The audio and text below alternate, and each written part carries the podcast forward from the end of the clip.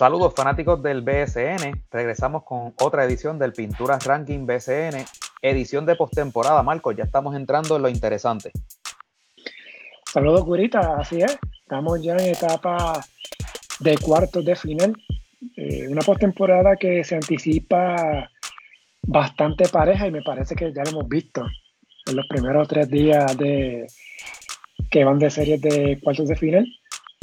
Eh, pero antes de eso, vamos a hablar un poquito, hacer un, pequeño repaso, bien somero, de lo que fue la serie regular, para entonces hablar de la serie eh, postemporada.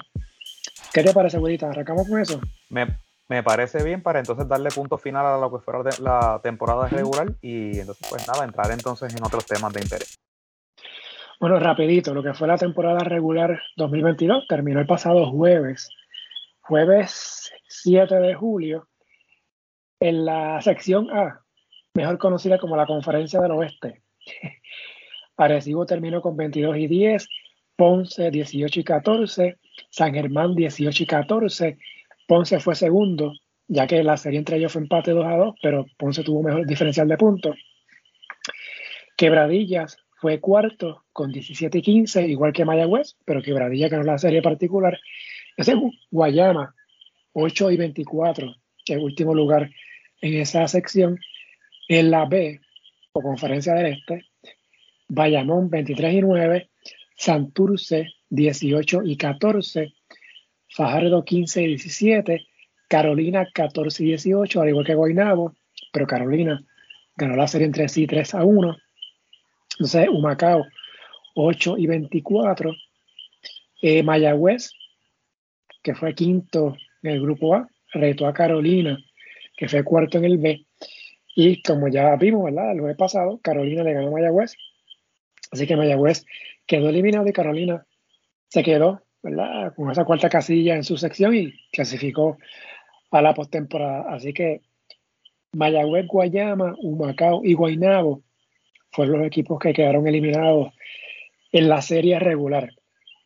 Eh, primero, eh, hablando de los equipos que se eliminaron, ¿verdad? Para hacer un, cierre de lo que fue la temporada de estos equipos, empezando por el último, eh, Humacao, 8 y 24, tuvo 6 y 10 como local, 2 y 14 de visitante. se esperaba mucho más de Humacao este año, y de hecho el equipo empezó bien, que si no equivoco fue un 4 y 2, arrancando 4 y 0 como, como local. Después de ahí todo se cayó. Grita, algo que quieras decir de Macao. Pues mira, eh, aunque terminaron con el peor registro, pues si lo comparas con la temporada pasada, definitivamente tuvieron una mejoría. No es lo que a lo mejor se esperaba, pero yo creo que tuvieron eh, mala suerte o no supieron escoger muy bien sus jugadores importados. Recuerda que Humacao era el único equipo con derecho a tres eh, jugadores invitados. Y de hecho, arrancaron la temporada eh, con el hijo del apoderado como uno de los, eh, de los jugadores este invitado. Otra vez. Sí, agraciadamente en algún momento pues alguien ¿verdad? se impuso y, y, entonces trajeron otro, otro refuerzo, pero ciertamente e, e, es un equipo que añadió piezas que podían si hubiesen sido eh, acompañados por tres jugadores refuerzos que, ¿verdad? Que, literalmente hubiesen hecho, le hubiesen hecho honor a esa palabra, pues a lo mejor hubiesen tenido mejor registro, porque pues adquirieron o firmaron como agente libre a Gabriel Beraldo, eh, que es un anotador probado en esta liga, eh, que rindió bastante bien, y tuvieron, adquirieron en cambio a, a Timash Parker, un jugador de la pintura, eh, que estuvo con la selección en, esta última ventana. Em, pienso que ¿verdad? Pues, pues le, faltó un poco. Eh, había muchas expectativas y, yo creo que pues, e, ese equipo es, un proyecto o, era un proyecto, porque pues ahora no sabemos, ¿verdad? Si el equipo se, mantendrá eh, en, esa ciudad bajo el nuevo apoderado. así que es una verdadera lástima que no se haya podido completar ese proyecto. Eh, Y, es una lástima porque, pues, eh, nuevamente esa ciudad eh, parece que se va a quedar sin, sin equipo con tan buena instalación. Yo creo que es de las mejores instalaciones que tiene el BCN ahora mismo. Así que, pues, veremos. Hay rumores de verdad de que ese equipo se podría mover a, Isabela o Manatí. Veremos si, si pueden mantener ese núcleo, si, si mantienen al entrenador. Eh, Así que está por verse. Eso es lo que, lo que pienso de, de Humacao. Sí, coincido contigo básicamente en lo que dijiste. Eh, yo creo que Humacao falló en varias cosas, sobre todo en esa parte de los refuerzos. También hubo mala suerte, ¿verdad? Hubo varias lesiones, y eso, pero eso siempre pasa en la mayoría de los equipos. Eh, pero esa parte de los, refuerzos, Humacao, Humacao no aprovechó esa ventaja de tener el refuerzo. O sea, cuando tú repites al hijo del apoderado, pues, o sea, votaron una plaza ahí. Y el año pasado, cuando Pedro González se convirtió en dirigente, él dijo, mira, yo quiero competir. Y ahí ellos trajeron a Brandon Costner y a uno de los sueros, este fue Geraldo, creo que fue. Siempre confundo los nombres. Pero uno, de los hermanos sueros, eh, dominicanos. Y el equipo fue competitivo yo hubiese esperado que repitieran quizás esos dos o, refuerzos más o menos similares a eso. Y, honestamente no lo hicieron. Así que pues ahí fallaron. Eh, sí, obviamente ganaron más juegos que el año pasado. Es que era como que ganaron tres juegos nada más. Era como que algo que se esperaba. El equipo, recuerda, tuvo el primer pick del sorteo, que lo cambió que ese fue el cambio que eventualmente llevó a Parker a, a Humacao. Y quién sabe. De hecho, ya vimos, ¿verdad? Tremont Water fue escogido el novato del año. Jordan Cintrón fue segundo, George Condi tercero. A lo mejor Humacao hubiese escogido a Waters y la historia hubiese sido distinta. Pero también a la misma vez, si hubiesen clasificado, Waters pues no estuviera jugando en la postemporada. Lo mismo con Condi que no sé, ahí pues me parece que el equipo falló en ese sentido. Y de hecho, tuvo el peor récord de la liga otra vez y ya no tiene el primer pick, porque ese primer pick fue un cambio, eh, creo que fue con. me lo dijeron los otros días. ¿Con ah, Ponce? ¿Con Ponce? Sí, con Ponce. Fue el cambio por sí, sí, Ponce, Ponce. Sí, exacto, Ponce. Ahora mismo, o sea, Macao, otra vez, o sea, no va a tener ese primer pick, que muy bien pudiera ser Jivan Jackson el año que viene. Quién sabe, quién sabe, si le estaría dispuesto a jugar acá. Así que pues ahí, pues, en ese sentido, pues la franquicia pensando a futuro eh, falló.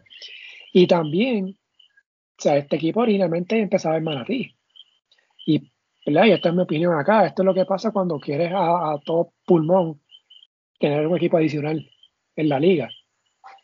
O sea, Originalmente iba a ser Manatí, se cayó la cosa y cayeron de paracaídas en un Humacao, que ha sido súper inconsistente en años recientes, que la última vez que Humacao tuvo equipo fue en el 2018, porque Guayama se mudó por un año allá. Pues Guayama no pudo jugar allá en la Roque Herido, por problemas con la cancha luego del, huracán María. Así que pues es lamentable. Eh, como tú dijiste, para mí no es una plaza. Ah.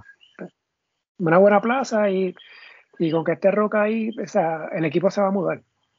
Y obviamente lo que se habla mucho de Isabela Manatí, el caso de Isabela, sabemos que la cancha la están arreglando y Manatí, pues siempre se ha considerado como posible sede de un equipo de DCN. Y Roca sabemos que ganó campeonato en quebradilla y el año después que estaba peleando con los fanáticos en redes sociales porque no iban a la cancha. Imagínate en un Macao, ¿cómo, cómo va a ser? obviamente el equipo se va a mudar. Eso es 99.9% seguro. Fíjate, y, como te digo una cosa, te digo la otra. Eh, mejoraron también su presencia en redes. Eh, eh, su equipo de, social media este, publicaba mucho, aún en las derrotas, incluso hasta en el último juego que, ya estaban eliminados y no jugaban para nada. Este, o sea, el, mantuvieron un alto nivel de, de interacción en social media y tenían una, una transmisión que curiosamente era en inglés, pero era, era una transmisión buena, la narración era buena, era interesante. o sea que hicieron mucho más que otros equipos, por ejemplo, Quebradillas, que no actualiza esa, esa cuenta de Twitter como es de marzo. Eh, Arecibo no ha tuiteado en todo el año. Eh, y, ¿verdad? Los, traigo como ejemplos porque son, son equipos que ahora mismo están en playoffs, que se han enfocado en, una interacción distinta con su fanaticada.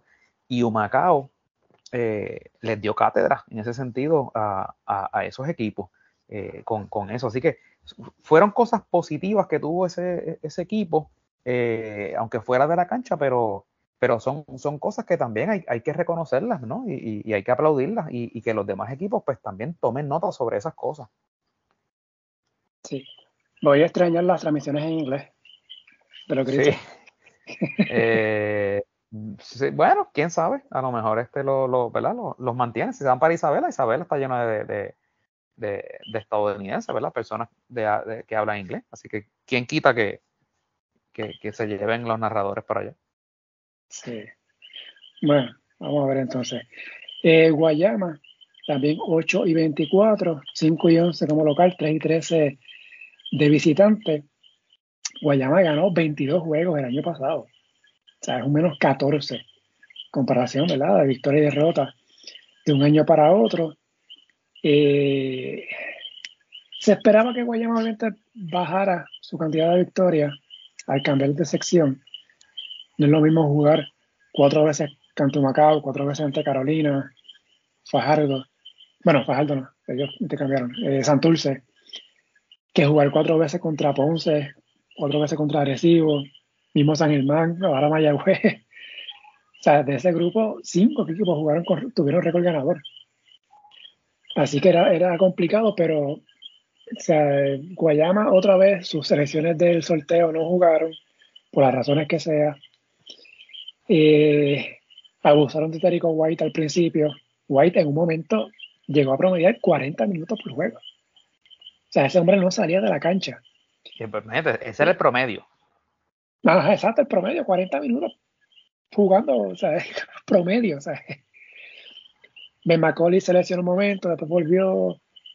El asunto de Le Franklin, Chris Ortiz llegó tarde, Jordan Howard nunca llegó. Eh, Guayama vamos a ver, ¿verdad?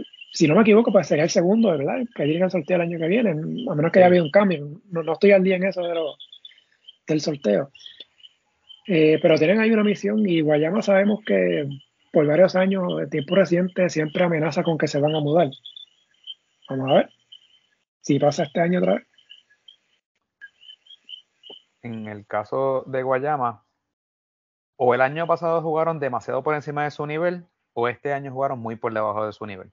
Eh, ya tú lo has dicho, ¿verdad? Eh, distintas situaciones y distintos factores. Eh, hay algo que pasa en ese equipo o en esa franquicia que los picks que ellos cogen, pues casi ninguno les quiere jugar y, los que le han jugado, pues les piden cambio y demás cosas. si mal no recuerdo, en Guayama es que empezó, ¿verdad? Que a, Guayama fue que fue en cambio este Denis Clemente, ¿no? Sí. Pues Denis Clemente, pues ahí tienes tu otro caso. Denis Clemente fue allá y alegadamente se lesionó y después jugó lesionado. Eh, y de momento, y de noche a la mañana no jugó más. Se fue. Así que eh, eh, algo pasa en, en, esa franquicia que, que, los jugadores pues no, no, no le quieren participar. Y, y pues es una verdadera lástima porque pues Guayama cuando ha tenido ediciones que son competitivas, esas rivalidades con Ponce son bien buenas. Este, y, y pues nada, eh, es lo que tú dices. Eh, con, con, los posibles picks que puedan haber disponibles en el, en el sorteo, pues le jugarán. Eh, sabemos que hay unos fantasmas por ahí, como Tyler Davis. Este, ¿Quién? ¿Quién? así que es una verdadera, una verdadera lástima. Lo único que hay seguro en Guayama, ¿qué es, Marco? Que la plaza del dirigente. que nunca van a cambiar al dirigente mientras ese sea el apoderado. Sí. Así que el, dirigente del equipo no tiene que preocuparse. Gane, gane pocos juegos, gane muchos, pues tu, su, puesto está seguro. Eh, no, hablando en serio. Eh, no, yo, en serio, creo que Eric, seguiría con él. Si tuviera, ah, creo yo, yo, creo que él debe seguir. Sí, no, no, es lo que te iba a decir.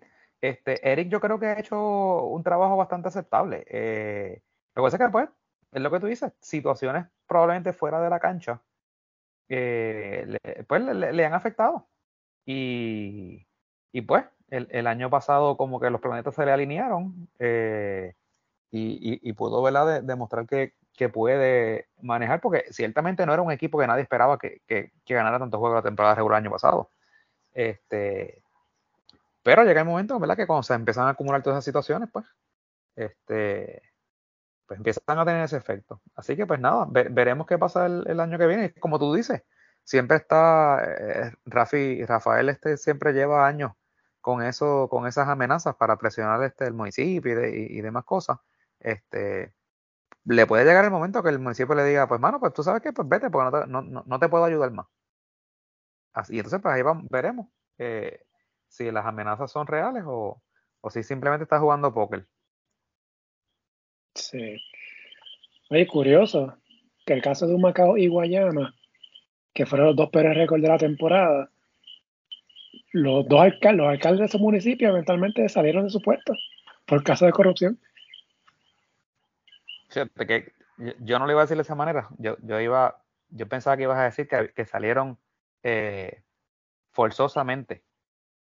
Bueno, pero ¿qué fue lo que pasó? Eso fue lo que pasó, ¿no? Y en Humacao, según Roca, se quedaron, eh, perdón, Roca no, este, Cambo, se quedaron esperando los chavos del municipio. Pobre Cambo fue víctima. Eh, ¿Te acuerdas que te acuerdas la semana pasada que hice que le hice la pregunta a Aníbal Acevedo sí. sobre eso? Sí. Pues Cambo fue víctima de, de, de, los políticos, de, de, tú confiar en un político. se quedó esperando los 300 mil. Ya vemos lo que pasó ahí. Entonces, este Guainabo, 14 y 18, oye, Guainabo, eh, de hecho, por verdad no lo mencioné, ¿verdad? El lunes hice el ranking, el último ranking de la temporada, que fue el de la semana 11 extendida, que fue una semana 11 que duró como dos semanas, o casi tres semanas. Eh, y revisando, Guaynabo perdió siete juegos por tres puntos o menos en la temporada. Siete juegos. O sea, si hubiesen ganado uno de esos siete, uno, Guaynabo hubiese sido retado por Mayagüey. Quién sabe si hubiese ganado ese juego y eventualmente estaría Guaynabo ahora mismo contra Recibo en la postemporada. Y además de que, ¿verdad? Por esta regla sacada de la manga ahí a última, bueno, última hora no, estaba en el reglamento, pero que no, no habían discutido que si había juego de reto, pues no había juegos de desempate. Por eso quiero, es que. Quiero, quiero, quiero que ahorita hablemos un poquito más sobre eso, este, en detalle, ¿verdad? Sobre eso, para, tenemos opiniones, ¿verdad? Este, pero sí, en cuanto a, Guaynabo, es una verdadera desgracia, ¿no? Eh, ¿qué, ¿qué, triste de, de, ir a la final a, ni tan siquiera clasificar a, a, playoffs. Este, en el caso de Guaynabo, Marco, eh, el, equipo no hizo ningún tipo de, gestión, ¿verdad? De mejorar la edición de la del año pasado a esta, que, yo recuerde, ¿verdad? Eh, porque lo que hizo, pues, básicamente trajo a Jeff Early, que de hecho le jugó muy bien. Este trajo a un muy buen refuerzo en Ben Moore y, y adquirió en cambio entonces a AJ Crawford, pero en el off-season per se no, o sea, no, no, no hicieron cambios, no hicieron eh, firmas así que uno pudiera decir, pues mira, este es un jugador que les va a rendir, les va a ayudar. Eh, así que pues mientras otros equipos se fortalecieron, pues Guaynabo pues no hizo nada, ¿no? Ellos, eh, Guaynabo, recuerda, perdió refuerzo. Tuvo tres ah, años pasado. Exacto, correcto. Eh, y esa verdad, pues en parte afecta y también Jonathan Hunt se perdió 24 juegos de la temporada. De, una temporada de 32. O sea, que es demasiado. Cuando tuvo el armador principal. Eh, yo creo que aquí más, fue más factor la mala suerte, cuestión de, de las lesiones y la incapacidad de cerrar juegos de Guaynabo. Eh, por ejemplo, ¿te acuerdas del juego que, que, fue contra Carolina, que fue en eh, Quijote, que se fue la luz. Sí. Por más de una hora. Guaynabo estaba dominando ese juego. Se fue la luz y cambió el juego por completo. Y de Carolina ganó ese partido. Si Guaynabo hubiese ganado ese juego, Guaynabo hubiese terminado por encima de Carolina. Correcto. Y, se fueron acordándome cosas, ahora. Eh, cosas pequeñas, Sí, no, y acordándome ahora, dije ahorita que no hicieron así eh, movimientos. Eh, sí trajeron a Kyle Viñales, que, que obviamente fue, uno de, fue uno de sus factores eh, principales ofensivos. Este, pero al final de la temporada, cuando Jonathan Han entró, pues Viñales como que dejó de jugar. No sé si era que estaba lastimado o qué. Este. Ya hablé con el coach. Luego que el último juego que ellos tuvieron contra San Germán, según me comentó, Viñales estaba, estaba lastimado, de una cadera y de un pie, y pues decidieron pues, dejarlo, ¿verdad? Que, que, no, que no jugara. Eh, y también, bueno, hubo un momento que estaba jugando con un solo refuerzo. Y Guaynabo tuvo una racha de cuatro derrotas, y en esas cuatro, San Juan con un refuerzo. O sea, tenían a otro. Ellos trajeron a Rima, pero Rima vino lesionado de Bélgica, que estaba jugando allá. O sea, se combinaron ¿verdad? esos factores, ¿verdad?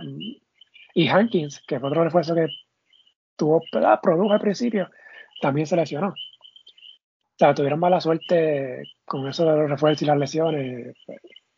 Pero también el gran fallo de Guaynabo un equipo con mucha ofensiva, pero que a la misma vez permitía demasiados puntos. O sea, fue el equipo, el equipo por segundo año corrido el equipo que más, que mejor promedio, eh, tuvo promedio en puntos, pero fue el equipo que más puntos permitió. Y esa malísima combinación.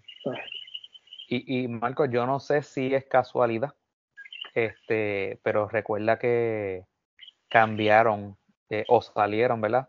De Ana Cristina, que fue la gerente general la temporada pasada. Así que pues de, esas cosas, ¿verdad? No, no, yo no puedo, ¿verdad? Decir que eso fue uno de los factores, pero pues no es casualidad. Eh, cuando ella estuvo el año pasado, básicamente todas las movidas que hacía le salían al equipo. Y de hecho, ¿quién, fue el gerente? Eh, yo no sé, porque Guaynabo es uno de esos equipos que tampoco era muy, muy, este, ¿cómo te digo? Eh, muy, muy presente en las redes sociales. Así que poderte decir, pues no, Guaynabo no informaba, no, no, no mantenía a, su fanaticada este, al tanto, eh, tú sabes. Así que pues no, no, no sé, de hecho, estoy haciendo el ejercicio de entrar a la página de internet eh, y la última actualización dice 3 eh, de julio de 2022 Atlético de San Germán versus Mel de Guaynabo, compra tus taquillas. Así que, pues.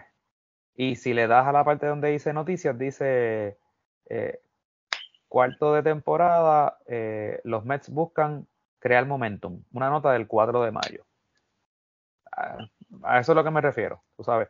Tú no, no, no, no puedes pretender generar fanaticada y entusiasmo si no estás aprovechando los métodos que hoy en día la gente más usa que son la, sus teléfonos, eh, que hoy en día pues la mayoría de la gente está pegada eh, a estos dispositivos. Y, estos son métodos que, que mm, yo no sé, ¿verdad? Si cuestan mucho, cuestan poco, pero es cuestión de, de utilizarlos. Y, hay redes que son gratis, ¿verdad? Lo que es Instagram, lo que es este eh, Facebook, mismo Twitter. Así que, pues, Mira, una la, lección las redes son gratis, pero el problema es que quienes las manejan no, trabajan gratis. Claro, ¿no? Y, tienen que invertir y, eso, y eso yo lo entiendo. Y hay equipos que obviamente pues le dan más valor a eso y pues tienen equipos de, de ¿verdad? De, ¿cómo es? Teams de, de, producción. Este, en el caso de San Germán son dos muchachos solamente, pero creo que hay equipos como Santurce que tienen un equipo eh, compuesto de varias personas. Eh, eh que hacen el trabajo y, demás. Bayamón también tiene un super equipo de, eso. Eh, Arecibo. también.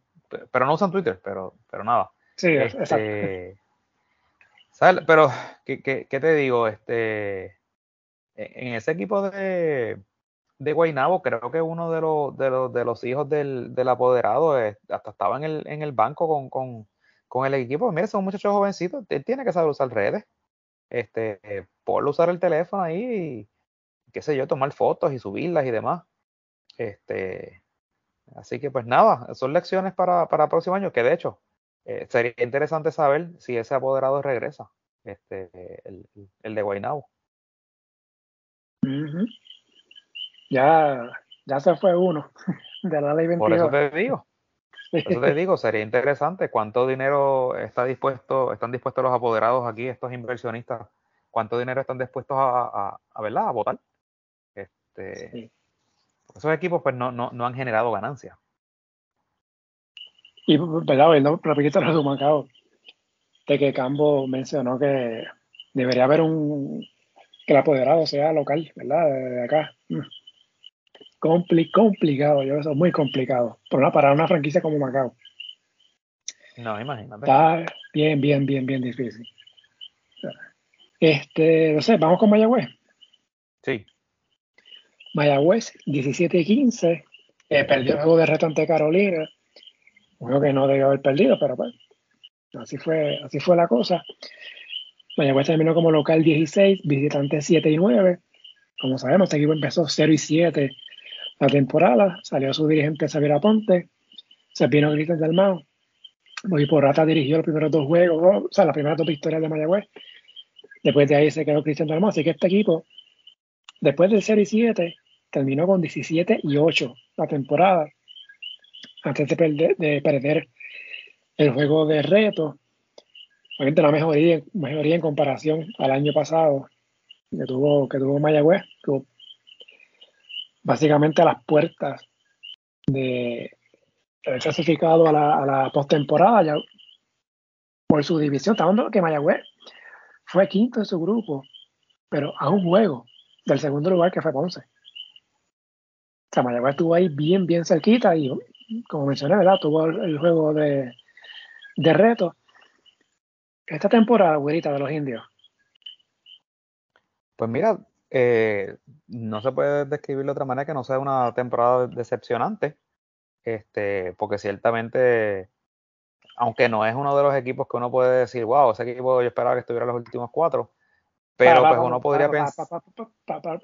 Decepcionante. Sí. Tú dijiste aquí, cuando, cuando tú no clasificas. Eh, pero tú dijiste en el primer episodio. Que no ganaba un juego. Que no ganaba un juego, que era en el último, que era el peor equipo de la liga, ¿Te tuvieron a llegar a otro juego de reto? Sí, no, oye, pero vela por qué te lo digo. Ciertamente, yo, yo pensaba que iban a tener, y, y, y, la razón por la que yo me decía que no iban a ganar un juego y demás era por todo la, el torbellino que había pasado, este, los problemas que habían con, con Justin Reyes y demás cosas. Eh, el, motín a bordo que, había con, Page y demás cosas. Pero cuando Cristian los pone otra vez a ganar, pues, pues tú esperabas, tú esperabas más, y de hecho, ¿quién me puede decir a mí que no podían pensar que Mayagüez se podía ganar a un Carolina sin Condit y sin Waters? Eh, de hecho, empezaron en la primera mitad ganando eh, por 10 o 12 puntos. Eh, y se mantuvieron así esa primera mitad. El juego se viró después en, la tercera, en el tercer quarter. Por eso es que te digo que decepcionante porque pues ciertamente pues a las expectativas en ese momento era que, que, por lo menos como poco Mayagüez entonces entrara al juego con, con, con Arecibo. Eh, Mayagüez yo creo que también fue víctima de, de, pues, de, esta de eso de haber dos eh, secciones porque ciertamente termina con mejor registro que, que Carolina este, y, oye, lo de juego del reto está interesante y está chévere, pero, pero yo creo que es hasta, hasta cierto punto un poco injusto porque si hubiese sido del 1 al 12, por ejemplo, una sola sección, pues Mayagüez hubiese entrado. Y, y, pues claro, eso es fácil decirlo ahora, ¿no? Porque ya, pues ya se eliminaron y, y demás. Eh, pero ciertamente, eh, eh, lo otro que te iba a mencionar de Mayagüez es que tienen ese primer eh, eh, técnico con el que inician, Xavier Aponte, que irónicamente cuando la temporada pasada fue eh, dirigente de San Germán, tenía un jugador enterrado en el banco y no le daba oportunidad. Y hizo exactamente lo mismo en sus primeros siete juegos con un jugador en Mayagüez, que fue el que terminó siendo el segundo en el novato del año, la votación es el novato del año, eh, Jordan Sintron. Eh, que Cristian es el que lo, lo, pone a, jugar y ahí es que ese muchacho entonces empieza a demostrar eh, lo, valioso que puede ser. Así que, aunque yo te puedo decir que, que, es decepcionante, ¿verdad? Como termina la temporada para Mayagüez, pero te puedo por la otra parte mencionar que es esperanzador lo que pudiese ser en el 2023, porque pues adquirieron un jugador para el futuro, para venideras temporadas en Georgie Pacheco, que es, sin duda alguna, debe ser su point eh, el año que viene. No, tienen que traer un, refuerzo en esa posición. Este, debe venir entonces, si es que, ¿verdad? Si es que finalmente se queda, porque pues ah, hay una probabilidad de que salgan de él Justin Page, eh, Jared Ruiz, yo no sé si queda gente libre, pero pues si no, pues pueden eh, repetirlo. Eh, tienen a Jordan Cintrón en, la 4 y tienen derecho a dos refuerzos. O sea que el equipo de Mayagüez eh, podría ser un, equipo interesante el año que viene con, con Cristian Delmau desde el primer día, que le den las riendas de poder armar el equipo a, a, su gusto, a su manera. Así que eh, si Mayagüez tiene la dicha de, ¿verdad? De, de, poder volver, porque pues ya tú sabes que aquí en el BCN nada es seguro. Este, hay ciertos equipos, ¿verdad? Que de momento, pues, simplemente o se mudan o, recesan o demás, pero, pero podría ser un equipo bastante interesante el año que viene. Eh, mencionaste a Jared Ruiz, ¿verdad? Si era gente libre o no. Sí, yo desconozco, ¿verdad? Si, Según la lista que tengo acá, él tiene contrato hasta, hasta esta temporada. Así que lo, que quisiera entonces decir es, bueno, acuérdate que, si se mantiene la regla esa que está, el, el promedio más de 20 minutos por juego. A eso iba, exacto. Que entonces lo pueden designar jugador franquicia, entonces volvemos a la misma situación. Exactamente. Exacto. Pero bueno, vamos a ver cómo, cómo queda eso. Así que nada, estos fueron los cuatro equipos que se eliminaron en la serie regular. Eh, Mayagüez y Humacao, ¿verdad? Ganaron más juegos que los que ganaron el año pasado. Guayama y Guaynabo, pues, perdieron. Más, más, juegos de los que perdieron el año pasado. Y después vamos a la serie, ¿verdad, Gurita? ¿Cómo quieres decir de esos equipos? No, yo creo que ya debemos de ir empezando a mirar al, ya al, futuro, que se ve bastante bueno. Pues vamos a la serie. Este, voy a coger un lado del bracket primero que es el, lado de Arecibo, Carolina, Santurce, San Germán, y después entonces vamos con, con el lado de Bayamón, Quebradillas, Ponce, Fajardo. Empezamos con Arecibo y Carolina. Esa serie ahora mismo está empate 1 a 1. Obviamente, como se están cruzando las secciones, pues estos equipos se enfrentaron dos veces nada más en la serie regular. En el caso de Arecibo y Carolina, eh, Carolina le ganó a Arecibo esto fue el 7 de junio, 98 86. En ese juego, Sheldon Mack, que ha sido súper consistente, 30 puntos en esa victoria. En ese juego, Tremont Waters tuvo 14 puntos, 3 asistencias. George Condit, 14.5 rebotes.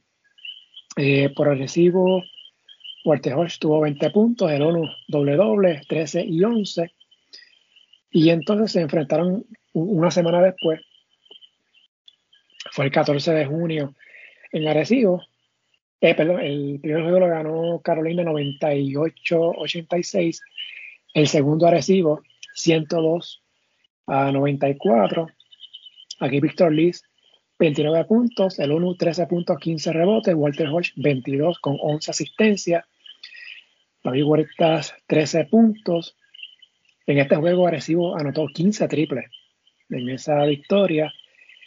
Por Carolina, Waters, doble doble otra vez, 18 puntos, 10 asistencias. Aminu, 16 con 7 rebotes. Sheldon Mack, 18. Condit 11 con 6 rebotes. Y entonces, pues la, en la serie postemporada que inició el pasado sábado con un poquito de controversia con relación al poco tiempo de descanso para, para Carolina, eh, Arecibo ganó el primer juego 91 a 68. En esa victoria de los capitanes, 21 puntos para David Huertas, 22 para Walter Hodge con 9 asistencias, 12 rebotes para el ONU, 16 puntos para Víctor Liz, 15 triples para, para Agresivo en esa, en esa victoria. Carolina se quedó en 6 triples. Sheldon Mack 17 puntos, Amino 10 con 8 rebotes, 11 para Ernesto Rodríguez, 10 para Alexander Franklin. Y entonces el segundo juego, que fue el martes, el lunes, perdón, estamos grabando martes, el juego fue el lunes, ganó Carolina 84-83. Sheldon Mack 26 puntos y el canasto milagroso. No, no se lo digas a nadie, Gurita, corrió con la bola, pero nadie lo vio. Y fue una gran beta, ¿sabes? Eso en inglés es un prayer. sí, exacto. Aunque tirarla y un, un Hail Mary de eso. Ah, exacto. Pues estaba callado, era Víctor Liz, Huerta y Hodge. Sí, eran tres. que de hecho, pudieron haber pitado foul, ¿sabes? Con mucho o pudieron haber pitado que, o pudieron haber pitado que, corrió, que corrió con la bola. Era más probable que hubiesen, si hubiesen pitado algo, hubiesen pitado foul. Era más probable. Es Aminu, 11.5 rebotes. Eh, Ernesto Rodríguez, 16, con 6 rebotes, 5 asistencias, 3 cortes de balón. Franklin, 13 puntos, 6 rebotes, 5 asistencias. Por Arecibo, Hodge, 24 puntos, 22 para Liz, 11 rebotes para el ONU, 10 puntos para David Huertas. Arecibo 9 triples en, esa, en ese juego de anoche. Así que esta serie empate 1-1. Obviamente Carolina está jugando sin Tremont Waters ni George Condi, que están activos en la Liga de Verano de la NBA. Gurita, esta serie que está empate 1-1.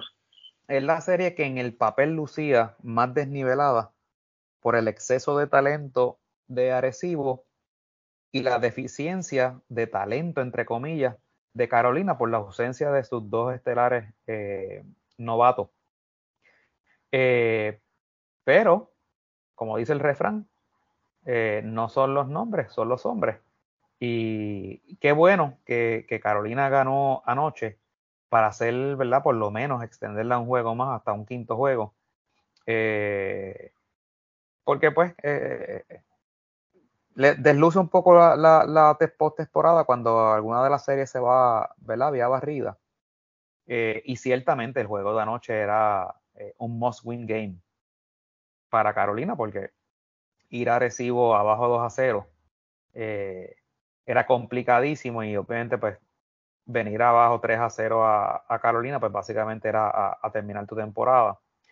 Eh, estuve preguntando y me dicen que hay una probabilidad de que si no logran conseguir un contrato Waters y Condit o, o uno de ellos, eh, que podrían estar disponibles para el quinto partido.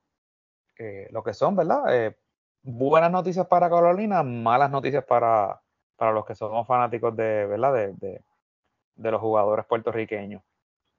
Eh, yo veo bien difícil, bien, bien, bien difícil que Carolina pueda ganar un juego en, en, Arecibo.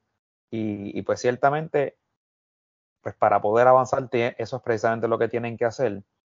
Eh, yo soy de los que creo que en estas series que en el papel lucen desniveladas, eh, el juego que se tiene que robar eh, el equipo que se ve en desventaja es el primero.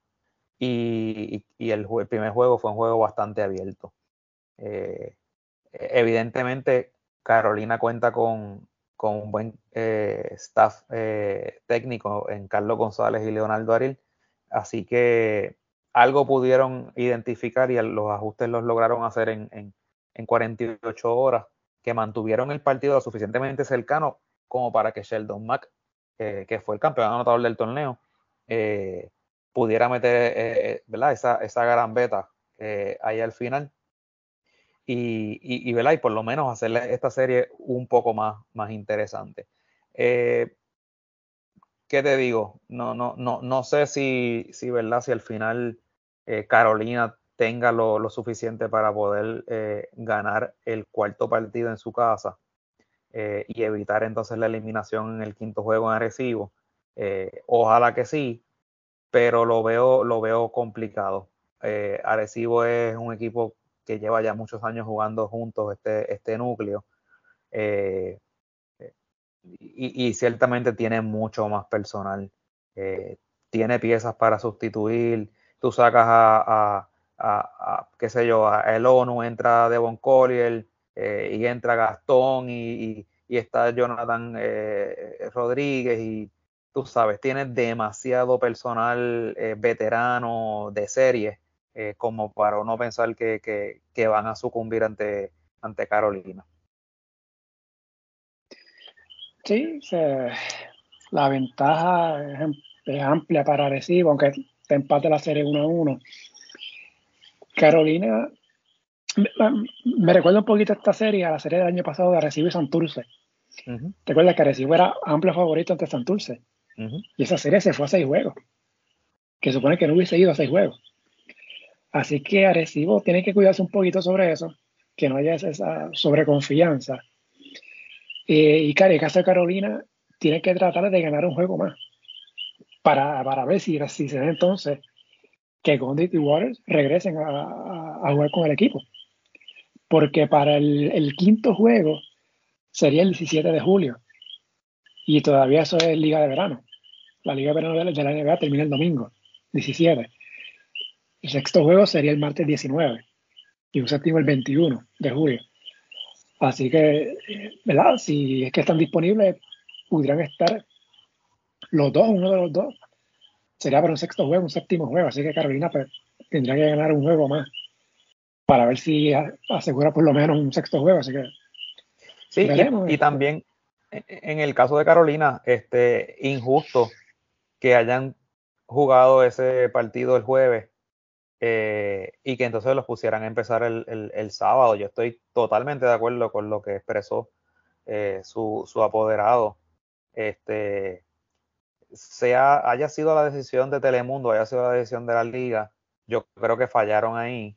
Le debieron dar, haber dado al menos un día más eh, y empezarlo, ponerlos a empezar el, domingo. Nada quitaba, ¿verdad? Yo no sé por qué la liga entiende que quería estar empeñada en que empezaran con, con Arecibo, pudieron haber empezado con la serie de Bayamón eh, y, y, Quebradillas. Es una serie Güerita, ¿verdad? de lo, mucha lo que, rivalidad. Lo que pasa es que esa es mala planificación de la liga.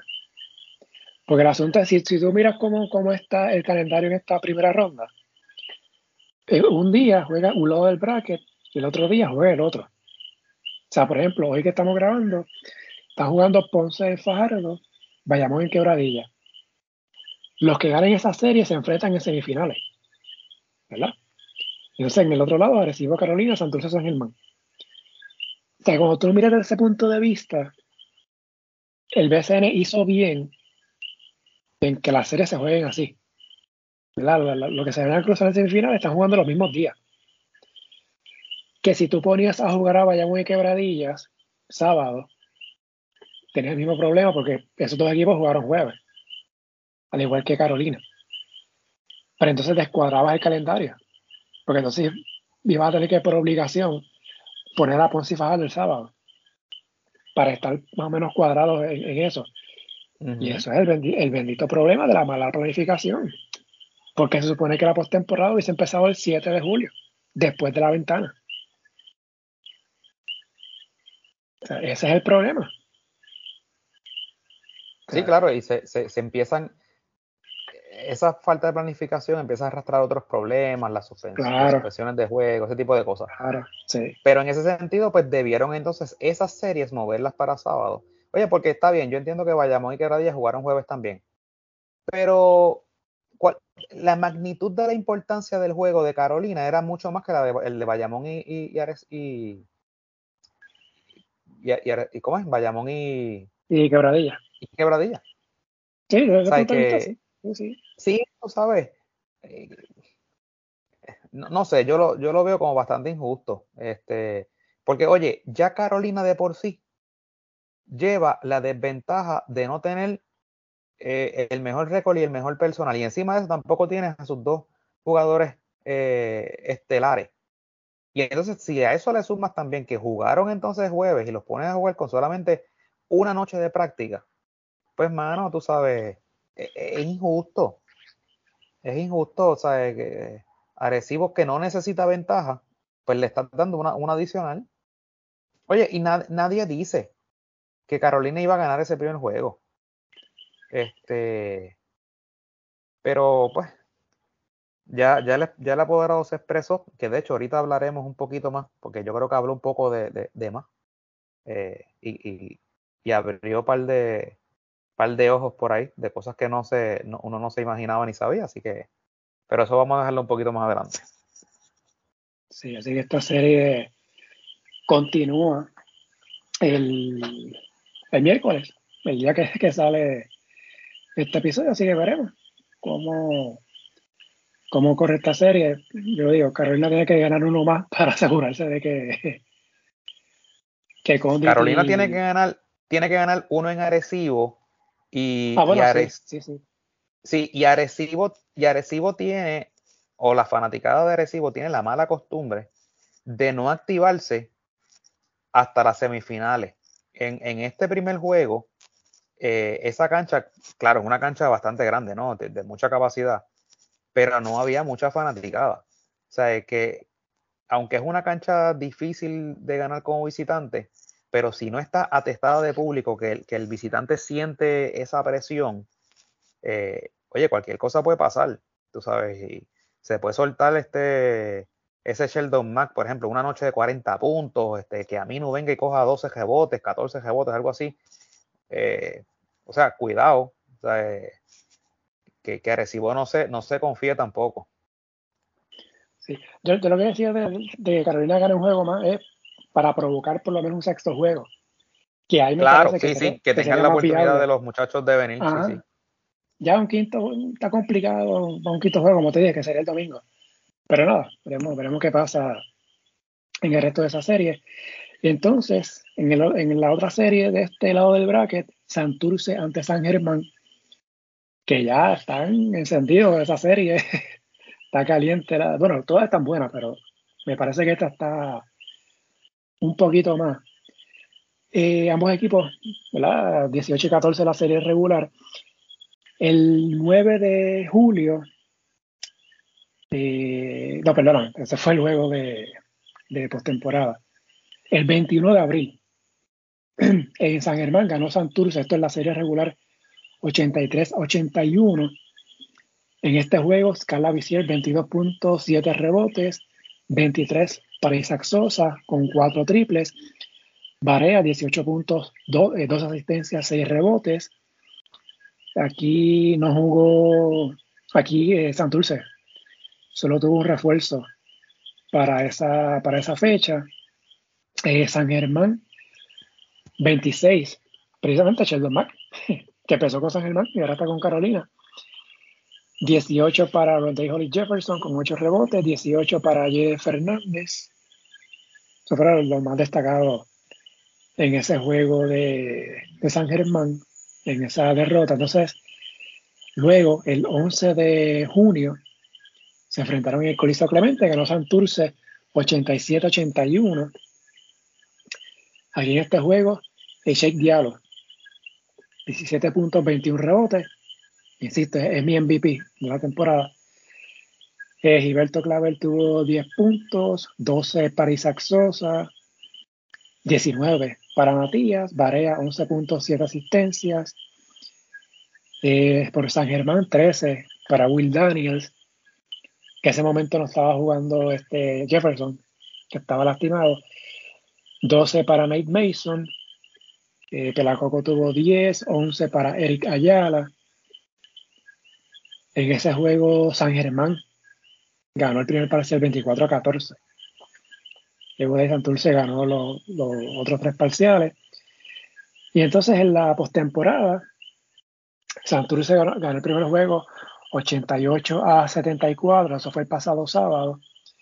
Shake Diallo, 19 puntos, 18 rebotes, Barea 10 puntos, 5 asistencias, 12 para Jean Clavel, 19 para Scala Visier con 6 rebotes, 12 para Guillermo Díaz con 5 rebotes. Por San Germán, 16 para Holly Jefferson, 6 rebotes, 7 asistencias, 16 para Jerry Fernández, 17 para Nate Mason, 15 con 8 rebotes para José Rodríguez con Mon, o sea, Moni. Y entonces en el juego del lunes, San Germán de una paliza 107 a 84. San Germán ganó los cuatro parciales de, ese juego. Aquí hubo uno, dos, cinco jugadores en doble figura por San Germán. Eh, Holly Jefferson 24 puntos, 18 con 8 rebotes para Moni, 14 para Erazo con 7 rebotes, 10, 5 asistencias para Jiller, 10 con 4 asistencias para Nate Mason, eh, entonces, ah, San, Germán solo 5 turnovers en ese juego, 46 puntos de la pintura sobre 28 que tuvo Santurce. Entonces, por los cangrejeros, Barea 19 puntos, 5 asistencias, 12 y 8 para Sheikh Diallo, 12 para Jean Clavel, 19 para Isaac Sosa y 10 puntos para Guillermo Díaz. Fueron los primeros, o sea, la serie regular la ganó Santurce 2 a 0 Ahora en la postemporada está en empate 1 a 1. Gurita, ¿cómo tiene esta serie? Yo creo que esta es la serie más, eh, más interesante por todo lo que ha pasado antes. Eh, y antes de mencionarte esas cosas, también te menciono a lo siguiente. Fíjate que Santurce es uno de los equipos eh, que tiene de, de, apoderado eh, un grupo, eh, por decirlo así, de, recursos ilimitados, ¿no? Eh, en, en, Rimas Entertainment.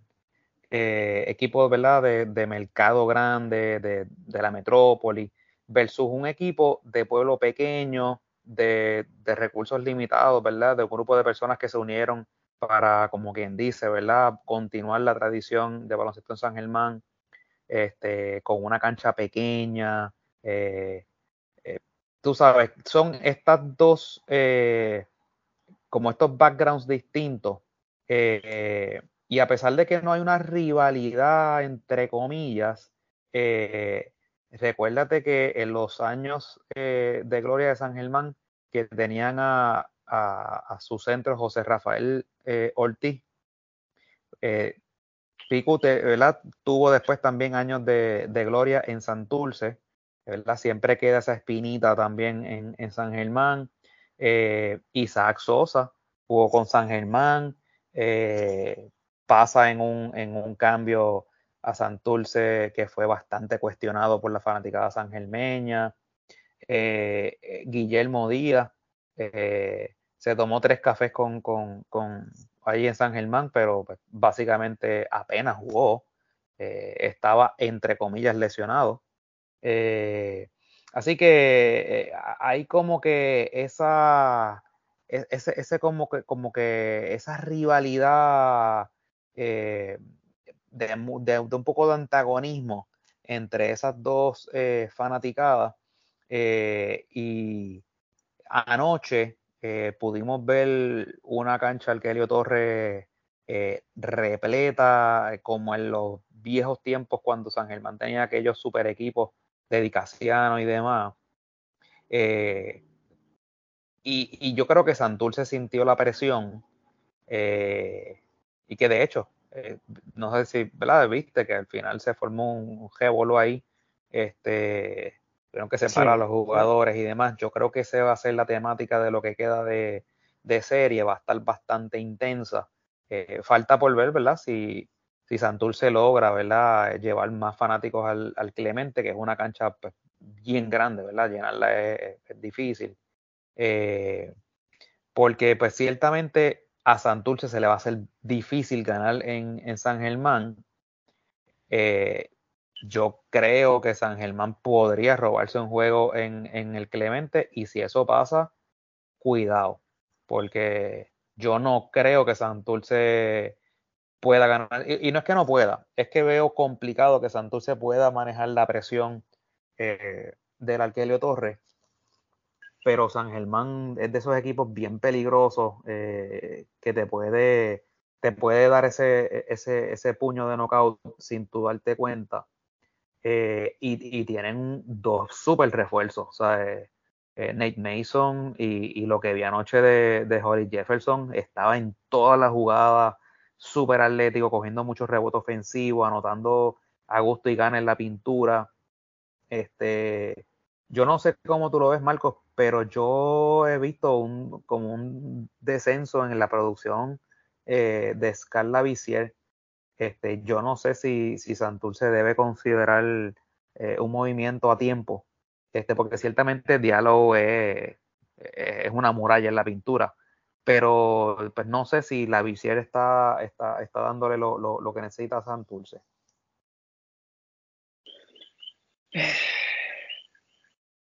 No sé, yo si se va a hacer un cambio de refuerzo tenía que haber sido antes, no a medio de una serie, a menos que se saque un de la manga y se traiga un super refuerzo que sea de impacto.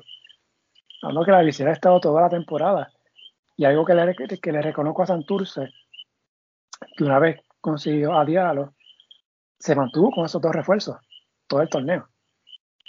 Y eso ayuda un poquito a crear una química, a mantener una, consistencia. Y no sé, me parece un poquito peligroso eso de cambiar refuerzo en plena postemporada, porque si Santurce gana, iría con el que gane de agresivo Carolina, que se supone que es agresivo. Entonces, si ese refuerzo que trae por la visión no funciona tan agresivo, o sea que va, se va otra vez a cambiar de refuerzo y supone que hay un límite de cambio en refuerzo. La palabra clave se supone.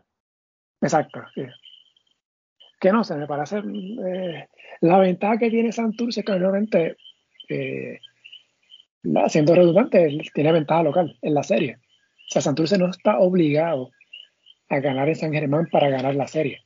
Claro. San Germán, es que tiene que ganar de visitante, por lo menos en el juego.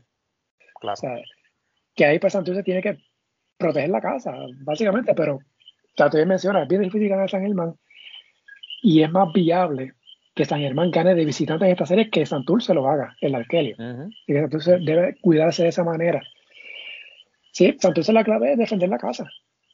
O sea, sea como sea, este, vamos a ver qué cambio hay ¿verdad? De un juego para otro. Santurce gana el primer juego por 14, eh, San Germán gana el siguiente por 23. O sea, que han sido juegos diametralmente opuestos. O sea, San Germán se quedó en 74 puntos en el primer juego, anota 107 en el segundo. Santurce básicamente se quedó más o menos en lo mismo, 88-84. Así que vamos a ver qué, qué ajusta hace Santurce, sobre todo en el lado defensivo. Y me parece importante ¿no? manejar las emociones. Eh, ya vimos cómo se pone San Germán. me refiero a la del ambiente. Una cancha pequeña que básicamente el público está metido ahí, en, lo que es el terreno de juego. Así que de Santurce, puede defender la casa. Me parece que ese, que ese es el ajuste mayor que tiene que hacer Santurce. Es seguir jugando bien en su coliseo. Si lo hace, debe ganar la serie, pero si tuviera que jugar a uno, yo me inclino por San Germán para ganar esta serie. Eh, yo, yo, creo que Santurce como quiera tiene un poquito más de personal. Este, y ciertamente, ¿verdad? El factor que, que ellos tendrían el séptimo juego en, en, su casa es lo que a mí me hace inclinarme por Santurce, pero bien cerrado. Bien cerrado y no me sorprendería si San Germán se roba uno y, y, y gana la serie. Honestamente, no me sorprendería. Sí, Sí, sí, pienso, pienso igual. Así que esta serie continúa el miércoles en Santurce, un día sí, un día no. Así el cuarto juego el, el viernes en San Germán y el quinto de vuelta en el Coliseo Clemente. Y lo más probable esta serie pinta que va a un séptimo juego. No sé, para, mí. Eh, seguimos, ¿verdad? Con la otra serie. Entonces, en el otro lado del bracket, Bayamón contra Quebradillas. dos equipos se enfrentaron ¿verdad? dos veces en la serie regular. Bayamón ganó dos juegos el 16 de mayo, 82 a 74. Aquí Bayamón tuvo cuatro jugadores en doble figura. De Juan Hernández, 15 puntos, 10 rebotes, 16 para Romero, también para Javier Mojica. Eh, quebradillas, 22 para Gary Brown con 9 rebotes, 5 asistencias. 22 para Philip Wheeler, 11 para Yamir Wilson. Demetrius Treadwell, ¿te acuerdas del Gurita? Ese no fue el que vino a sustituir a, al que estaba suspendido. Un punto cinco rebotes, cuatro asistencias. Wow. Tremendo refuerzo. Y entonces en el segundo juego, que fue en Quebradilla, ganó Bayamón 99 a 79. Aquí por Bayamón, 24 para Ángel Rodríguez con 7 asistencias. Christian Doolittle, 16 con 7 rebotes y asistencias. 18 para Stephen Thompson, Steven Thompson. 11 para Benito Santiago. Eh, más? Jacob Wiley, 8 puntos, con 2 rebotes 2 asistencias, lo que fue su debut con el equipo. Por quebradilla, 18 para David Robinson. Eh, Thomas Robinson, 15. 12 para Benjamín Colón. Y en su debut de la temporada, sea Piñero jugó 35 segundos, güerita. El fantasma. Yo no entiendo. Fantasma porque él está lesionado con un ACL. No sé cómo podrá aparecer en el, en el box score. No, aquí dice ya sea Piñero. 35 segundos. no lo sé. Es el BCN. Yo lo vi, yo me quedé, pero ¿qué es esto? O sea, Déjame chequear el box score de quebradilla es el de hoy. A chequearlo rapidito, porque no creo que haya otro jugador con el número cero, es imposible. No, es Piñera. no sé qué pasó ahí. Entonces, el primer juego de la serie, eh, lo por aquí. Ganó Bayamón 81 a 79. Quebradilla estuvo ventaja de 22 puntos en la primera mitad ganó el primer parcial 28 a 13. Aquí Gary Brown 15 puntos, 14 para Baby Robinson. Thomas Robinson 10 puntos, 7 rebotes y un saludo para la fanaticada. 15 para Carlos Emory con 5 rebotes y asistencia. Vayamos, Jacob Wally 20 puntos, 9 rebotes. Doolittle 12 rebotes, 8 puntos. 10 eh, para Romero, 18 para Mojica. Eh, básicamente fueron los, los líderes. Puntos de la pintura 40 a 28 a favor de Bayamón. Entonces, en el juego que está corriendo ahora, está ganando Bayamón 79 a 67 con 4-15 por jugar. Güerita, esta serie, Bayamón y los Piratas.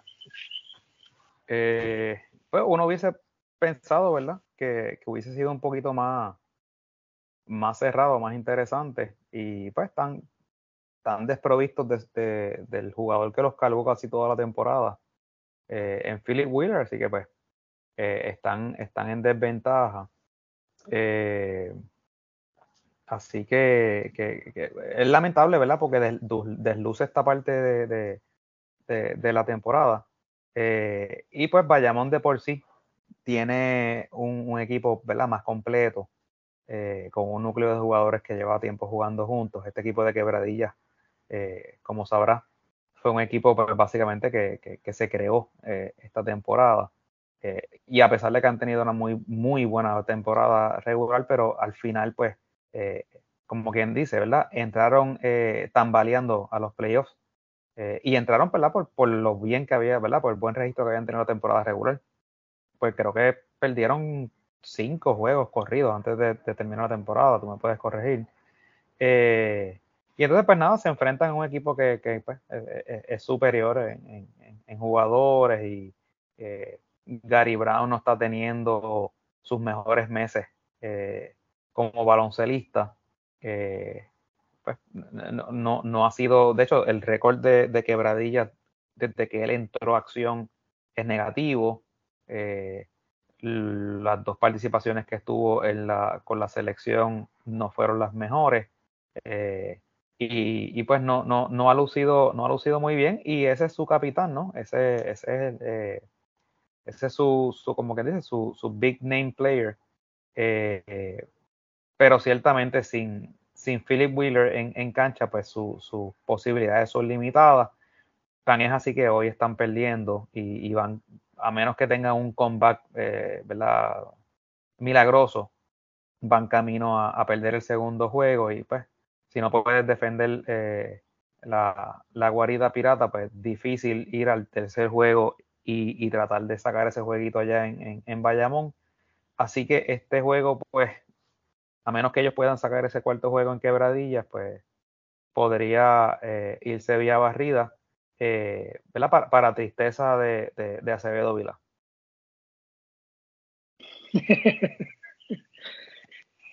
Oye, otra vez, Quebradilla y Bayamón cruzándose en postemporada. El año pasado, en cuartos de final, ganó Bayamón 4 a 1. La final, en el 2020, la burbuja, ganó Bayamón 3 a 0.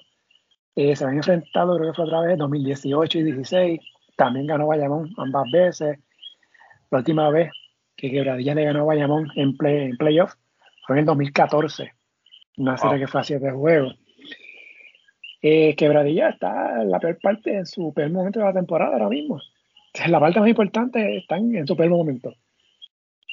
Jugando sin Philip Will, que es uno de sus, que es candidato a MVP. Salen de Thomas Robinson.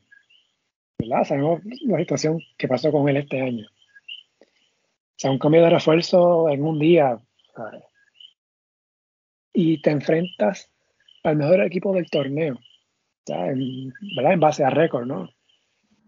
Está, está bien complicado. Y, bien complicado para Ahora que, lo, ahora que lo menciona, oye, yo puedo entender la razón por la que Quebradilla sale de, del jugador, eh, ¿verdad? Por, por un repetido acto de, de indisciplina o, o de grosería. Pero yo me pregunto, eh, si lo mantuviste después de aquel acto este, vergonzoso, reprochable de lo que hizo con el, con el árbitro. Y de hecho, este es un jugador que viene con conductas ya eh, repetitivas. Cuando estaba con Santurce también tenía problemas de actitud y demás. Eh, me pregunto yo, si lo mantuviste ahí, eh, en lo que pasaban los 15 juegos y lo activas nuevamente, ya para lo que falta, ¿no crees que lo... Pues está bien, le hizo el gesto a los fanáticos, cosas que pasan en el calor del juego y que no deberían pasar, pero tú sabes. Lo que quiero decir es, si lo habías aguantado tanto y le has aguantado ya tanto, para lo que falta, no debió Quebradillas haberse quedado con él y, y pues mira, si como quiera, pues las probabilidades de que, de, que avances son, son limitadas. Eh, y digo, yo no sé si es que Quebradillas tenía un refuerzo en el bullpen calentando, eh, porque honestamente no sé, estoy mirando aquí eh, el box score y tú me puedes este, ayudar. Veo aquí uno que dice de apellido White, no sé si ese es un refuerzo. sí. Ok. Pero pues es, es complicado tú ¿verdad? Tú traer un, jugador que no ha jugado contigo en toda la temporada para enfrentarse a un equipo como Bayamón. Eh, y, pues mira, los números hasta ahora, el juego se está acabando, 9 puntos en 33 minutos, 7 rebotes, eh, sin asistencia, una falta. No son números malos, 9 y 7, pero pues no son números tampoco como para cargar el equipo y ciertamente Robinson le daba mucho más. Eh, así que nada, te hago la pregunta, ¿no crees que para lo que faltaba debieron haberse quedado con él? Pero yo te contesto con otra pregunta. Ajá. Por el gesto que hizo Robinson, o Thomas Robinson, en el juego del domingo en Bayamón, que le envió un saludito a los fanáticos allá, ¿no se supone que hubiese sido castigado por la liga? Y no digo que lo hubiesen suspendido, pero quizás supone que hubiese habido una multa. Pero por lo que pasó en la serie regular, quizás, digo, estoy especulando, ¿verdad? pudo haber habido aquí una, otra suspensión. Y, y, y quizás hay, quizás hay, vaya, eh, que vaya, digo, espérate. Aquí viene otra, otra vez lo mismo. Y por eso es que salen de él. O sea, para evitarse algún tipo de castigo, pues lo, lo saco, salgo de él. No sé, pues coincido contigo, pues ya que, ya que lo mantuviste todo este tiempo, pues ¿para qué, los, para qué sales de él ahora? De, de, pero yo, pienso, pienso en, en, esa posibilidad. Yo sé que es remota, pero. Pero yo te traigo una situación adicional. te traigo una situación adicional. Yo había escuchado por ahí que se supone que en ese juego él ni jugara por, por la acumulación de faltas técnicas. Esa es otra, exacto. Así que es lo que te digo, o sea, o sea, Quebradilla se dio un tiro en un pie. De hecho, los juegos que él participó después de haber regresado de la suspensión, el pito con él era extremadamente eh, estricto. No le perdonaban una. Eh, esa hermandad de los árbitros estaba a dos switches. No, no, había nada que ese, que ese jugador lo hiciera que no le pitaran foul. Este, así que eso también afectaba eh, las posibilidades de, quebradilla. De los primeros cinco fouls de quebradilla en ese juego, tres fueron de Robinson. Y los tres fueron en la primer, primer parcial, en los primeros cinco minutos de juego. ya, es oficial, ya es oficial 2-0, ya, está esa serie. Ya vayamos, acaba de llevar el partido 8-6-7-4. Ok, déjame buscar el boss por aquí rapidito. Bueno, aquí todavía está, dice que faltan 9 segundos. Eh, un 28 para Jacob Wiley, 9 rebotes. Doliro 10 rebotes y asistencia, 11 asistencias para Ángel Rodríguez con 15 puntos.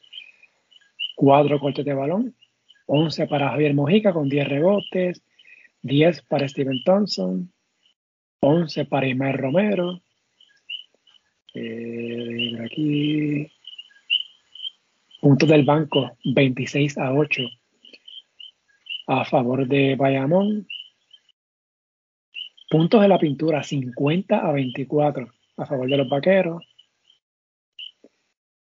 por quebradillas, Willow Cruz, 24 puntos, 5 asistencias, David Robinson, 14, eh, Gary Brown, 10, 4 rebotes, 4 asistencias, el refuerzo nuevo, Dwayne, Dwayne White, 9 puntos, 8 rebotes.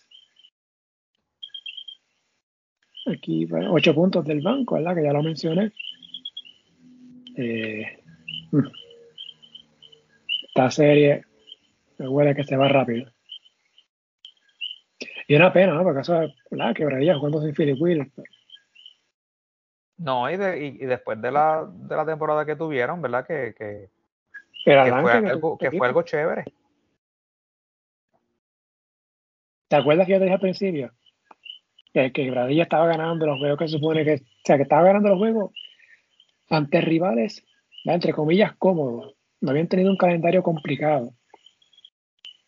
Una vez llegó ese, ese calendario complicado, además de lo que pasó con Robinson, se cayó este equipo. O sea, son ya ¿qué? siete derrotas corridas, sumando la, la postemporada.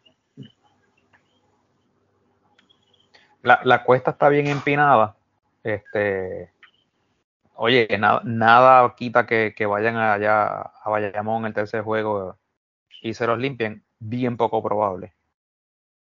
Pero pues no hay nada, no hay nada escrito, ¿no? Este, este tendría que ser una, una reacción eh, monumental.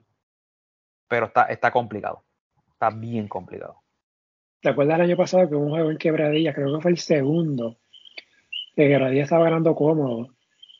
Sí. Faltando menos de un, minuto, un minuto y medio, algo así, por 10, 12 puntos, y Bayamón le gana el juego y se me pareció mucho lo que. Vayamos se me pareció mucho lo... de, de quebradilla. Sí, se me pareció mucho lo que pasó en el primer juego el domingo. Quebradilla ganando por 22 puntos y perdió la ventaja y eventualmente tuvo la posesión para ganar el juego. sea que esta serie pudiera haber estado empate 1 a 1.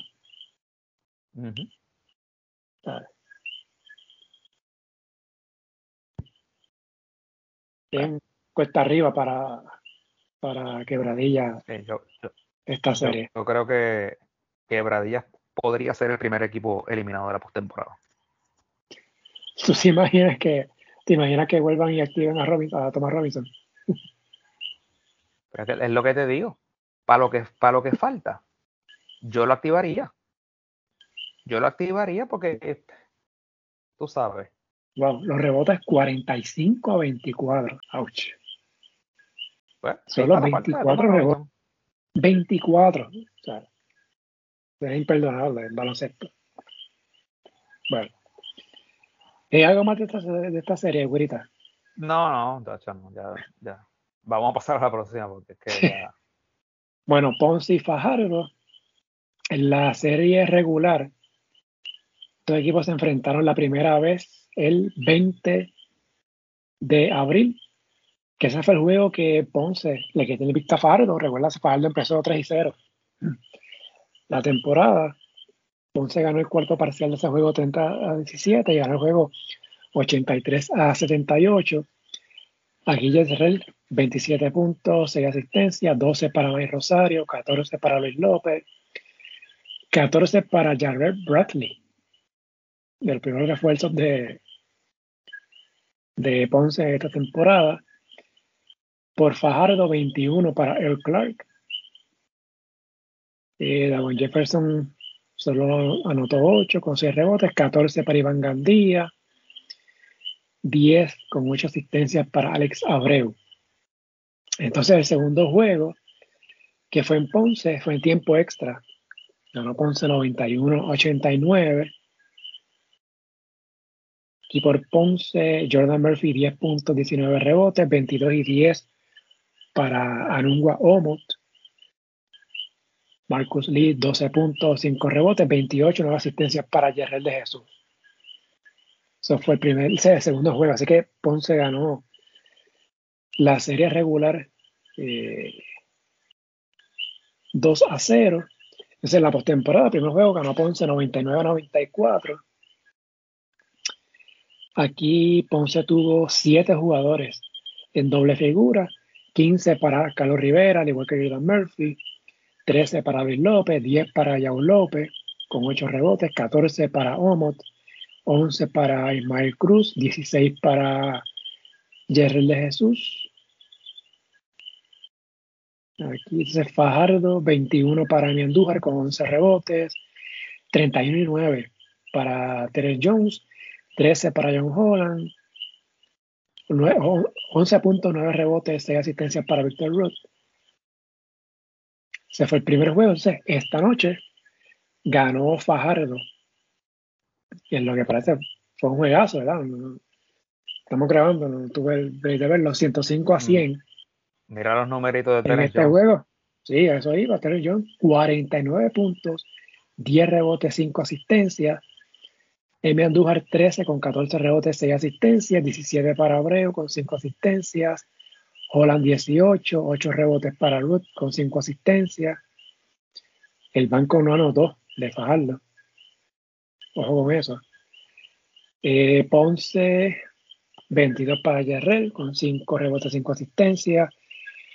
19 para Omot, también 5 rebotes, 5 asistencias. 13 para Oliver, el nombre de Oliver es Cameron Oliver. Eh, refuerzo nuevo. Eh, Murphy, 11 puntos, 12 para Luis López viniendo del banco, con 9 asistencias.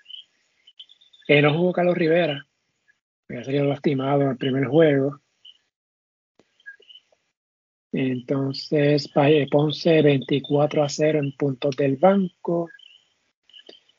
En la pintura dominó Fajardo 48 a 36. Y en el caso de ellos, los 49 puntos la cantidad máxima anotada este año en el BCN. O sea, sumando serie regular y postemporada. Se quedó cortito ahí de los 50 puntos que el último fue Rigoberto Mendoza. Que, o fue Mendoza o fue Erin Banks. Uno de los dos fue que anotó 50 puntos hace cuatro años, que no recuerdo quién vino primero, si fue Rigoberto Devin Evans. Evans, eh, con San Germán. Se me escapa ahora mismo de la memoria de la fecha. Pero nada, 49 puntos, así que esta serie se empata, 1 a 1. La serie está, está bien interesante porque acuérdate que Fajardo había eh, se mantenía en la periferia durante toda la temporada regular, pero al final, cuando les entra Víctor Ruth y después cuando anuncian a, John Holland, acuérdate que lo dijimos, ojo, John Holland es de este tipo de, jugador que te puede cambiar completamente una serie. Un anotador copioso, jugador alto para su posición, este, bien difícil de defender. Eh, y obviamente, si tú tienes un Terence Jones que te, que te anota sobre 25 o 30 puntos, 49 esta noche, pues la vas a tener difícil. Y, de hecho, el juego no estuvo tampoco, no fue que fue muy abierto, pero ese muchacho hizo 25 intentos al canasto. Eh, cuando me dice eh, el banco de, ¿verdad? Las reservas de, de Fajardo no anotaron, pero apenas hicieron 5 intentos entre los uno, dos, tres, entre los cuatro eh, que, salieron de, la banca. Eh, así que pues básicamente se concentró todo entre Holland y, Jones. Eh, Holland hizo 15 intentos al canasto. Alex Abreu, por lo que veo aquí, anotó 5 canastos de 3. Este, así que eh, Fajardo, ¿verdad? Saca, saca un partido importante. Este, de nuevo, ¿verdad? Ir a, Ponce, que es extremadamente ganar como visitante. Ir abajo 2 eh, a 0 hubiese sido difícil, aunque en el primer juego Fajardo estuvo adelante en varias ocasiones, eh, que no pudieron aguantar el empuje final. Pero yo creo a Fajardo capaz de robarse un jueguito en, Ponce. Y si eso pasa, aunque, aunque Fajardo no es como que local en su casa, porque no es como que tienen la mejor fanaticada del mundo, pero pues tu casa es tu casa, ¿no? La cancha es la que practicas con, con, con, frecuencia y, estás acostumbrado a, a ese ambiente. Eh, no sé, eh, hay que ver, ¿verdad? Estos, estos refuerzos, este, que, tiene Ponce, que pues no, no, son, no son así súper estrellas, pero pues eh, se combinaron aquí para, para 32 puntos. Y también vamos a ver qué puede traer eh, las reservas de Ponce. No sé si te diste cuenta, Matt López está jugando nuevamente.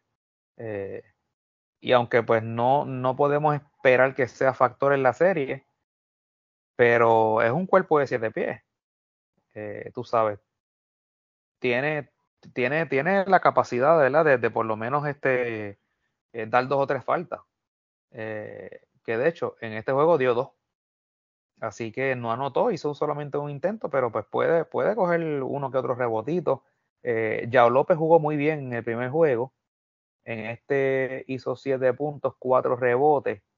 Eh, así que pues va a ver qué, qué, qué le pueden dar esas reservas. Como bien dices, Carlitos no jugó, así que pues les hace falta. Vasallo es muy poco lo que trae a la mesa ya en esta etapa de su carrera, jugó ocho minutos, no anotó, hizo apenas un intento al canasto, eh, aunque cogió cuatro rebotes. Así que por lo menos este muchacho está jugando. Eh, Yomar eh, hizo solamente tres puntos. Eh, Así que pues nada, eh, eh, vamos a ver, el tercer juego de esta serie va a ser eh, bien, bien, bien, bien determinante en lo que pueda pasar en, esta serie, especialmente si es Fajardo el que logra robarse ese juego. Bueno, se me parece un poquito, ¿verdad? Santos y San Germán, que fueron cerrados la serie regular, pero esta ha sido cerrado en serie regular y los primeros dos juegos de playoff. La Ponce ganó un juego por cinco puntos en serie regular que se decidió en los últimos segundos, ganó por dos en tiempo extra, ahora en postemporada los dos juegos se deciden por cinco puntos y se definieron en los últimos 15 segundos, básicamente. y que pinta que es una serie bastante cerrada. Eso sí, de Fajardo, me preocupó eso del, el tiempo de juego. O sea, mirando por encima, uno, dos, tres, solamente cuatro jugadores del banco. Maura fue más que jugó, 9.50. O sea, tuvo básicamente 10 minutos. Los demás fueron 5 minutos o menos. O sea, fue el cuadro básicamente que jugó. Mira, Ruth jugó 30 y casi 38 minutos. Holland 35, Abreu 31, Andújar 34 y medio, John 37 y medio, 38, redondeando. Que se va a jugar un día sí, un día no. Sí, pero cuidado con eso. yo lo veo desde el punto de vista. Este juego era sí o sí para Fajardo. Ah, claro, eso sí, sí, sí. Alan se la jugó, eh, le salió, empató la serie. Eh, claro, vamos a ver cómo mañana, ¿verdad? Esos cuerpos reaccionan.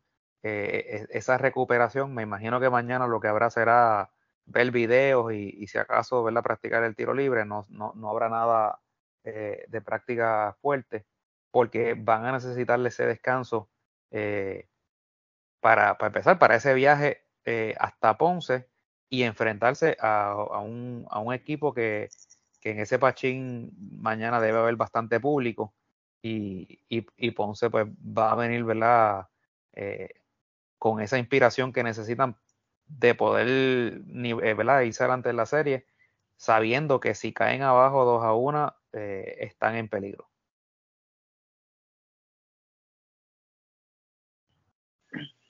Entonces, en resumen, ¿a quiénes tienes avanzando? la segunda ronda. Santurce, Arecibo, Bayamón y Fajardo. El único equipo eh, que voy a coger como que puede robarse eh, es Fajardo. Ok. Yo coincido con tres menos. Coincido con Arecibo, Bayamón y Fajardo. Y en la otra me voy con San Germán. Sí, en, esa, como te dije, eh, es difícil porque como que creo que puede pasar, pero al fin y al cabo el, el factor ese séptimo juego eh, es el que yo creo que me... Que, me y claro, eh, séptimo juego si, si, si Santurce gana los, los primeros tres en su casa. Porque ya te dije que no creo que Santurce tenga la capacidad de ganar uno en el Alquerio. Es contando sí, eso. sí, sí, esa meta San Germán es ambiente parecido a los 90, cuando ese equipo ganaba Sí, no, no, lo, que yo vi anoche era ese mismo ambiente de, de Dicasiano, Nelson Quiñones y, Piculín en su prime. Sí, sí. Y que nada, veremos cómo corren estas series. Eh, quizás la de quebradilla menos que haya una reacción milagrosa, pues parece que esa va a ser la serie corta de estas cuatro. Bueno, recibo Carolina también. Ese milagrito de Mac es que hizo que se empatara la serie. Pero las otras dos, Santurce San Germán, Ponce Fajardo, pintan que puede ser serie de 6-7 juegos. Así que nada, veremos. Yo creo que la semana que viene tendremos todavía un par de series activas. Y como, y como son las series, están en lados opuestos, pues no va, no, no va a haber semifinal todavía. se, atrasa la semifinal. O, no que se atrase, sino que no, no, no, no se adelanta, mejor dicho. Eh, jugándose lado un día sí, un día no. Así que nada, veremos cómo estamos para la semana que viene. Ahorita mencionaste ahorita lo de Carolina, el tiempo, poco tiempo de descanso. Ahí hubo pues una descarga del apoderado y las transmisiones, que si Telemundo el que escoge, el BSN dijo que no, que el canal no tiene nada que ver, que eso fue la liga. Eh, no sé si quieras abundar algo más sobre eso. Este es el caso de, de, de Cumacao. Cambo dijo que estaba molesto con la administración del BCN, o sea que estamos aquí dos apoderados quejándose públicamente de la administración del BCN. Sí, por situaciones distintas. Sí, vamos a tomarlos uno primero y, otro después. En el caso de, Carolina, eh, lo, que se revela es súper interesante. Eh, lo que dice el apoderado es que él no tenía, que los apoderados no tienen conocimiento de las interioridades del contrato entre la liga y el canal. Eh, y hasta cierto punto, eh, Ricardo Dalmau lo confirma, porque al final de esa nota eh, citan a Dalmau diciendo, ya el apoderado tiene la información, tengo la confirmación de que, de que la recibió. Lo que yo puedo entender por esas expresiones es que cuando el apoderado las dice, no las tiene, y que cuando entonces en la liga se enteran de que él hizo esa expresión, espérate, déjame mandarle por email este, este contrato, ya lo tiene, ya se lo envié, ya allá él. Eh, e, eso es preocupante, Marco. Eh, los apoderados son los que componen la junta de directores y la junta de directores de la liga no sabe eh, cuáles son los detalles del, del, contrato de televisión, o sea, no saben, y él fue más, él dijo, no se sabe si la liga recibe eh, ¿verdad? Eh, participación económica de lo, de lo que se venda. Eh, así que es interesante eso. eso fue una negociación entonces entre, entre Dalmau y, el canal, sin, sin contar con, los apoderados. Este, ¿cómo, cómo, entonces, ¿cómo, cómo se decidió escoger a Telemundo sobre Guapa Deporte. Eh, hay muchas preguntas aquí que contestar. Eh, no sé si habrá alguien que esté dispuesto a hacerlas, pero aquí hay muchas interrogantes. Difícil. difícil. No, yo sé que es difícil encontrar a alguien que, haga las preguntas. Eh, y obviamente es más difícil que las contesten, pero hay muchas interrogantes que, salieron de, esa nota, ¿verdad? Eh, y, esa nota es como, esa, eso es como el, el understory de lo que era la nota, porque la nota realmente era la queja del apoderado por haber empezado temprano la serie, ¿verdad? Por, por haberlos puesto a jugar tan rápido. Y ahí es que viene la descarga sobre, el, sobre lo del canal y sobre el contrato. Este, yo creo que ahí se está formando como un descontento generalizado eh, poco a poco entre varios apoderados, porque es lo que tú dices, eh, demasiado rápido sale entonces también lo de lo del señor Cambo en, en, Humacao. Eh, y como tú bien dijiste ahorita, este empeño por añadir franquicias, eh, por decir que encontramos este, esta persona que es un empresario exitoso, acaudalado, que, que, trae mucho a la mesa al BCN, pues pues ese fue, eso, es uno de los factores, porque eso fue lo que pasó con Cambó. Eso fue básicamente lo que pasó eh, con, con, Carolina, que encontraron un, empresario exitoso eh, puertorriqueño. Es básicamente lo que pasó con el que trajeron a, Quebradillas, que nos vendieron que es una persona súper exitosa de Estados Unidos también, que tiene mucho dinero para invertir. Eh, así que no, no, no, sé, yo creo que le está como que explotando en la cara esto a la liga. Bueno, ahí yo, yo quisiera estar en esa primera reunión luego de la temporada. El que no va a querer traer Dalmau, yo creo que se va a adelantar su aspiración política. Wow, que muchas cosas han pasado esta temporada. Y te voy a decir una cosa, eh, Dalmao que tiene, que tiene ese interés por entrar a la política, si piensa que, en el mundo político va a ser más fácil, eh, yo creo que está bien equivocado. O sea, eh, aquí en el BCN, él tiene la ventaja pues, de que muchos medios de comunicación no lo cuestionan, pues, porque tú sabes, este, los editores este, no se quieren calentar, porque después pues, no les dan información y demás.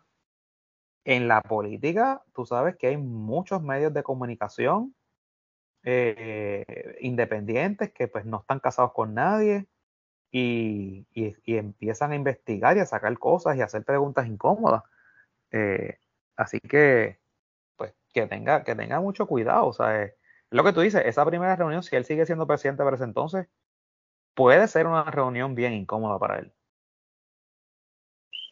Sí, bueno. Eh, entonces, bueno, ya hablamos de Campo, ¿verdad? Con, no dio detalles. Campo, con relación a lo de la. cuál era su malestar. Y, ay, volviendo a lo de la liga y la Telemundo y eso. La, BCN diciendo que es la propia liga la que escoge los juegos. Yo no sé. Pero por lo menos. Yo no creo que un canal como Telemundo, que hace una inversión tan significativa, no tenga algún tipo de, poder decisional sobre los partidos que se van a jugar.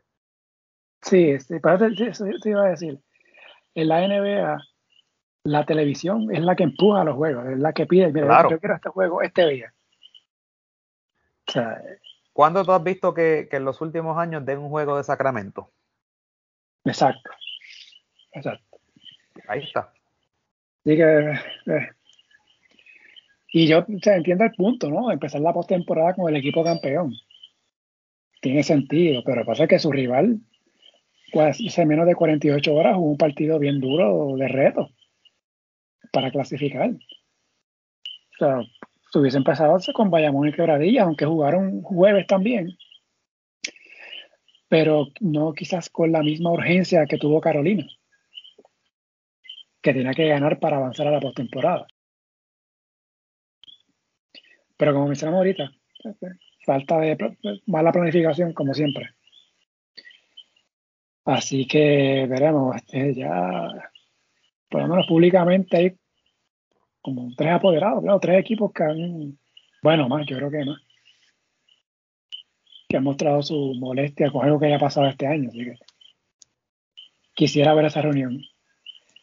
Eh, entonces, Gurita, eh, ahí viene nota del BCN hablando que la liga perdió dinero por los recientes parones y 3x3.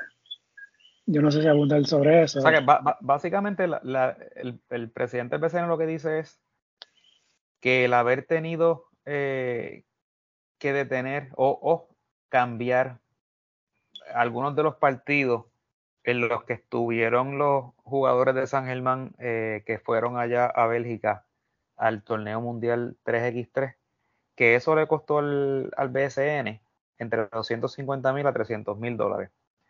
Está interesante, ¿verdad? Saber cómo llegan a esas cifras, primero que todo. Y segundo, eh, yo recuerdo tú desde el primer podcast mencionando que había ese torneo, más, más la ventana y demás cosas. O sea que esto no es algo que pasó de la noche a la mañana. Eh, el torneo 3x3, el mundial, no fue que hace dos semanas Puerto Rico se sabía que iba a participar. Esto se sabe desde enero. O sea, esto es buscado, Marco. Y tú lo dijiste, hay que, hay que darte crédito, tú lo dijiste desde el primer momento. Iban a haber situaciones.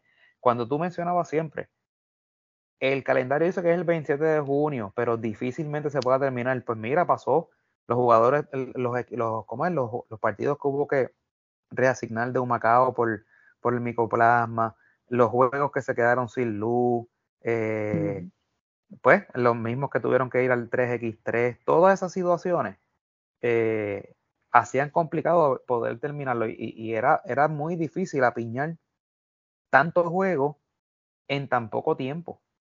Eh, así que venir ahora con ese llantén de que si eso pues le costó X o Y cosas, pues mire, pues eso ustedes mismos lo pudieron haber evitado. Vamos a ver si de esta por fin aprenden y el año que viene hacen un calendario que sea o, más corto, ¿verdad? De menos juegos, o, que tomen en consideración las competencias. Pero de hecho, cuando estábamos hablando ahorita, tú me mencionabas, eh, no solamente la ventana de agosto, porque están hablando de, no, que si el torneo, pues si el juego, séptimo juego eh, de, de, la serie final, pues sería el 20 de agosto, pues da tiempo para el 25, pero refrescame la memoria, creo que hay otras competencias internacionales. No, ya sería el año que viene, o sea, el 2023. Correcto.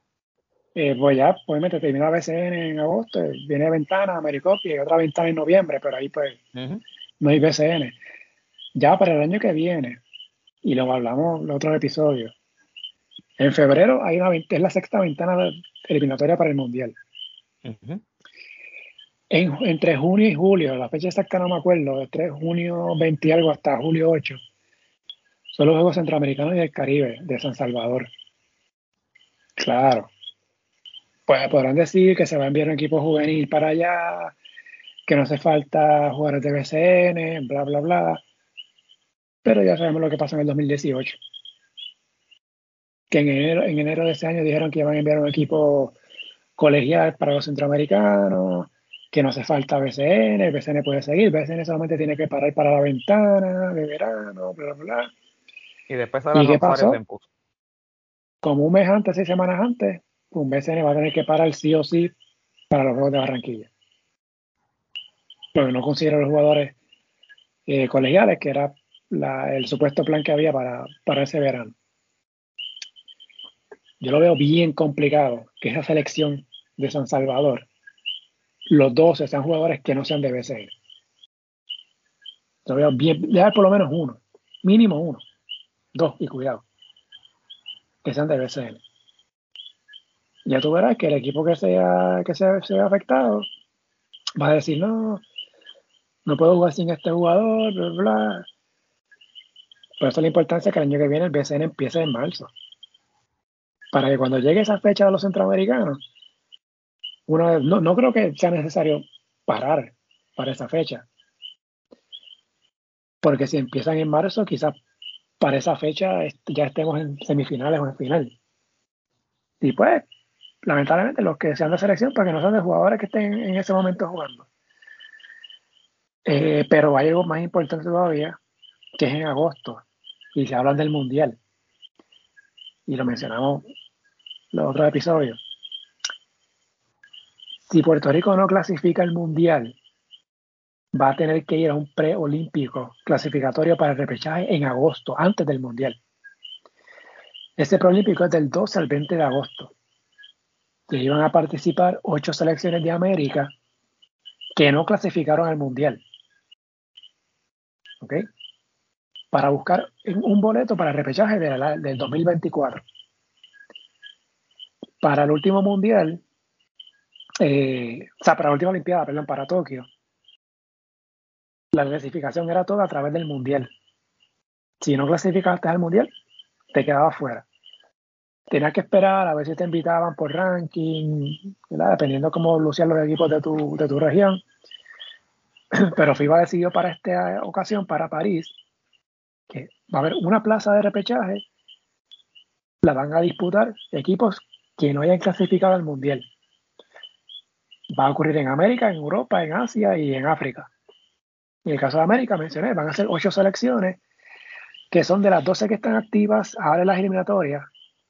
Para la segunda ronda, de esas 12, 7 van al Mundial, las otras 5 se van a unir a Chile, y las Vírgenes y Cuba para buscar ese pase para el repechaje. Así que si Puerto Rico queda fuera del Mundial, para ir a la Olimpiada, tiene que jugar ese preolímpico, ganarlo, para entonces ir al repechaje en julio de 2024.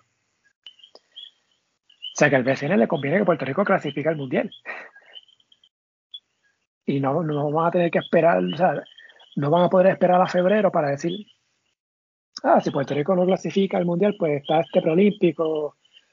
O si Puerto Rico va al Mundial, pues no tiene que ir al preolímpico, podemos terminar un poquito más tarde en julio. No sabemos.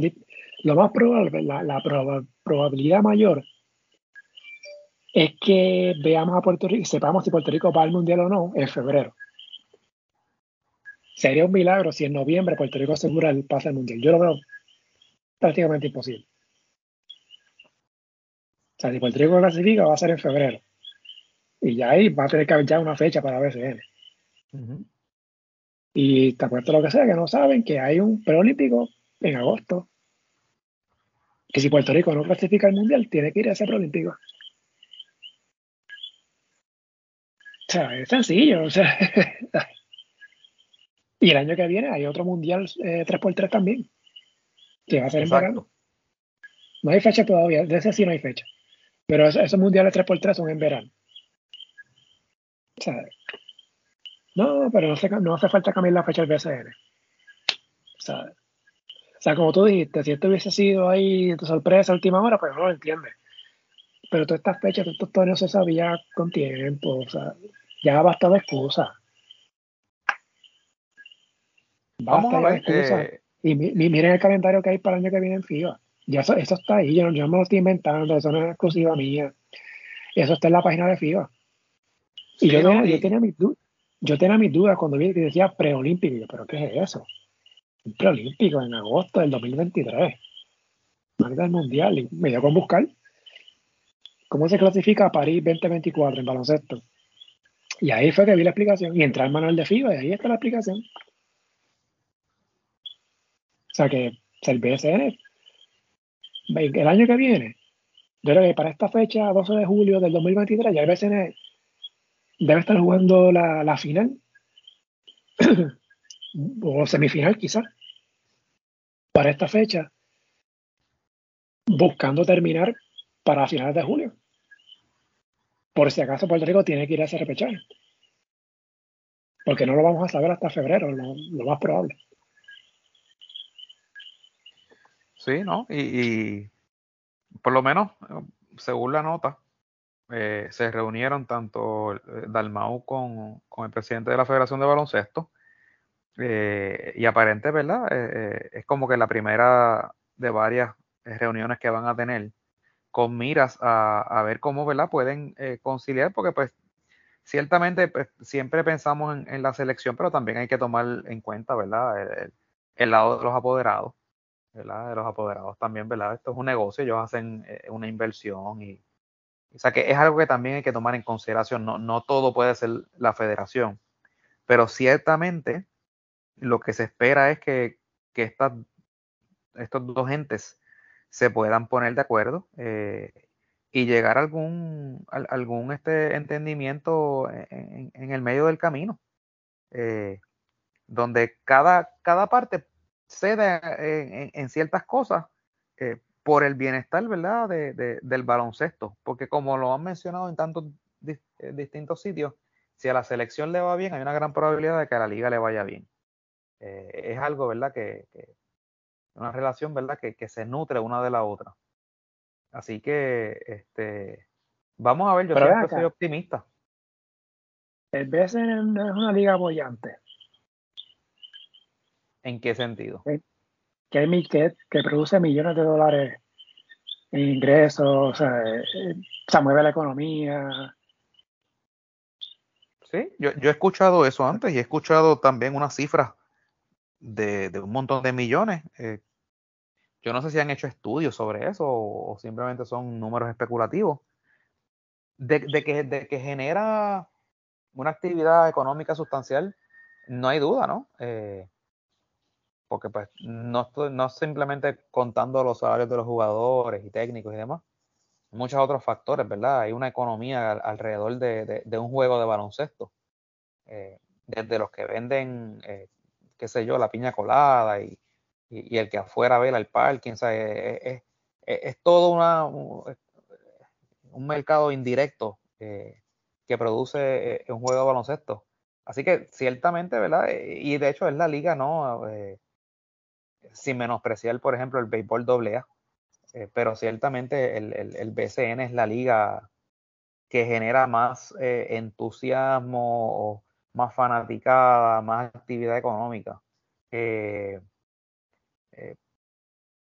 decir que es bollante, pues, pues, pues, pues, no sé, ¿verdad? Este, ciertamente ya no se oyen los problemas económicos que habían con apoderados, de antaño. Eh, pero pues bollante, pues no sé, no sé a qué se refieren con eso. No, se decía, ¿no? Porque dice que produce 12, 15 millones al año, yo no sé. Esas son las cifras que yo he escuchado, pero cómo llegan a ellas es lo que no sé. Sí. Pero nada, aquí yo, yo siempre he dicho, BSN debe unirse a fecha FIBA, yo sé que nunca lo van a hacer, no se van a atrever a hacerlo. Pero por lo menos ténganles para selecciones y a los torneos que haya de selección, porque ya esas fechas están, es que el asunto es que esas fechas ya están. Eso no es inventado a última hora por FIBA. ya lo mencionamos que es lo que hay el año que viene. Mi, mi opinión es que BCN debe empezar en marzo del año que viene. Entre, yo creo que lo más tarde, 15 de marzo, quizás empezar luego de la ventana, yo, no sé cuándo es el primer sábado de marzo, qué sé yo, 5 o 6 de marzo por ahí. Eh, o más tarde, 15, 16 de marzo. Este, igual corrido, no, no sé, tratar de terminar antes de, los centroamericanos para evitar cualquier problema ahí. O cuando lleguen los Juegos Centroamericanos del Caribe, tratar de estar por lo menos en etapa semifinal. Sí, va, va, va, a ser difícil empezar tan temprano, pues por lo que tú mencionas siempre, ¿verdad? Que los apoderados se resisten a, a esas fechas, este, no hay todavía los mejores refuerzos disponibles, les gusta jugar en verano.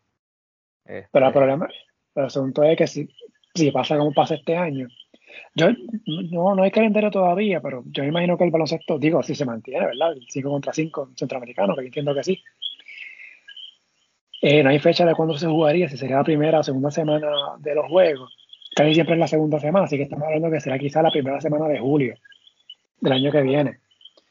Que es bien parecido a esta fecha que pasó ahora, con la ventana. El BCN no puede hacer el año que viene lo que hizo este año. Jugar hasta finales de junio la serie regular y luego de la ventana, o, sea, luego de los Juegos Centroamericanos, jugar su postemporada, pues va a ser imposible. Porque no sabemos si Puerto Rico va a ir o no a ese preolímpico, que es el 12 de, agosto. Empieza el 12 de agosto, del 12 al 20 de agosto. Y se va a jugar por un pase de repechaje.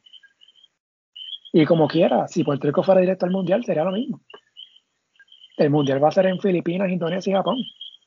¿Qué va a ser el ¿Terminar el 20 de, el 20 de agosto? Para viajar el 21 o el 22 a Japón o a Indonesia o a Filipinas. O sea, el BSN el año que viene, para esta fecha que estamos hablando ahora, tiene que estar ya, en el peor escenario, estar en semifinales. Y, y, y bueno, y cuidado, pues semifinales se pueden extender a dos semanas. Si se va a 6-7 juegos. O sea, estamos hablando que PCN tiene que terminar el año que viene. Yo te diría, este, julio, entre la última semana de julio. Yo te diría en antes del julio 30, para que la selección tenga un par de semanas antes de ese preolímpico, si es que necesitaría ese preolímpico pero no lo vamos a saber hasta febrero. Y en febrero no se puede decir cuándo empieza el BCN. Sí. Vamos a ver, yo creo que este tema no va a terminar. Este, vamos a ver si se pueden poner de acuerdo y que esto no sea un issue que, que, nos arrastre hasta marzo del año que viene. Ya veremos, veremos. Este Tremont Waters fue escogido novato del año, no, es sorpresa para nadie. Segundo fue Jordan Cintrón de Mayagüez, tercero George Condit, eh, también de Carolina, al igual que, que Waters. Así que ahí no hubo sorpresa. Y dieron por lo menos las votaciones de los tres, güeritas, por lo menos. Sí, qué bueno. ¿Eso, eso quiere decir que te están escuchando? Sí. Un, un, chin de, un chin de transparencia, por lo menos. Sí, vamos a ver si, ¿verdad? Si con todos los los premios lo, lo, lo, los, los informan de esa manera, que sería, sería lo ideal. Este, y nada, rapidito, Marco, este, hoy Nelson Colón no estuvo en la línea por Bayamón. ¿Y te dices tú la, la razón? No, infórmanos, ¿dónde, dónde estaba? Bueno, según se lo he publicado en varios medios, estuvo en Liga de Verano, ¿no? en reuniones con varios equipos de la NBA, Vi por ahí el nombre del Magic, el que conozco muy bien, Magic de Orlando y otros equipos más. En entrevistas con esos equipos, exactamente para qué posición o qué, no sabemos. ¿Verdad? Veremos cuando vuelva. Así que nos tomamos por sorpresa, pero qué bueno. No, buenísimo. yo creo que, esa, esa, oportunidad. Yo creo que es muy positivo, eh, no solamente para él, sino le puede abrir ¿verdad? La, la, la puerta a otros técnicos del patio Este, y siendo él, ¿verdad? El, el, coach de la selección, pues muy, muy positivo. Eh, eh, así que nada, no, no, no, hay mucha información todavía. Habría que esperar que él llegue, ¿verdad? Y que, que pueda explicar cómo, cómo sucedió. Este, interesante, ¿verdad? Que pase en medio de, de, de una serie. Este, y ellos, pues, obviamente, ¿verdad? Ganaron hoy, ¿verdad? Con, con el asistente en la dirección. Me pregunto si la situación hubiese sido, por ejemplo, en una semifinal. Eh, hubiese sido una decisión un poco más difícil, ¿no? Eh, porque no, ¿verdad? en una semifinal difícil, ¿verdad? Que le hubiesen dado el permiso para, para estar fuera del, del equipo por, por, uno o dos días. Pero nada, se dio ahora y, y aproveché la oportunidad, yo creo que eso es lo importante.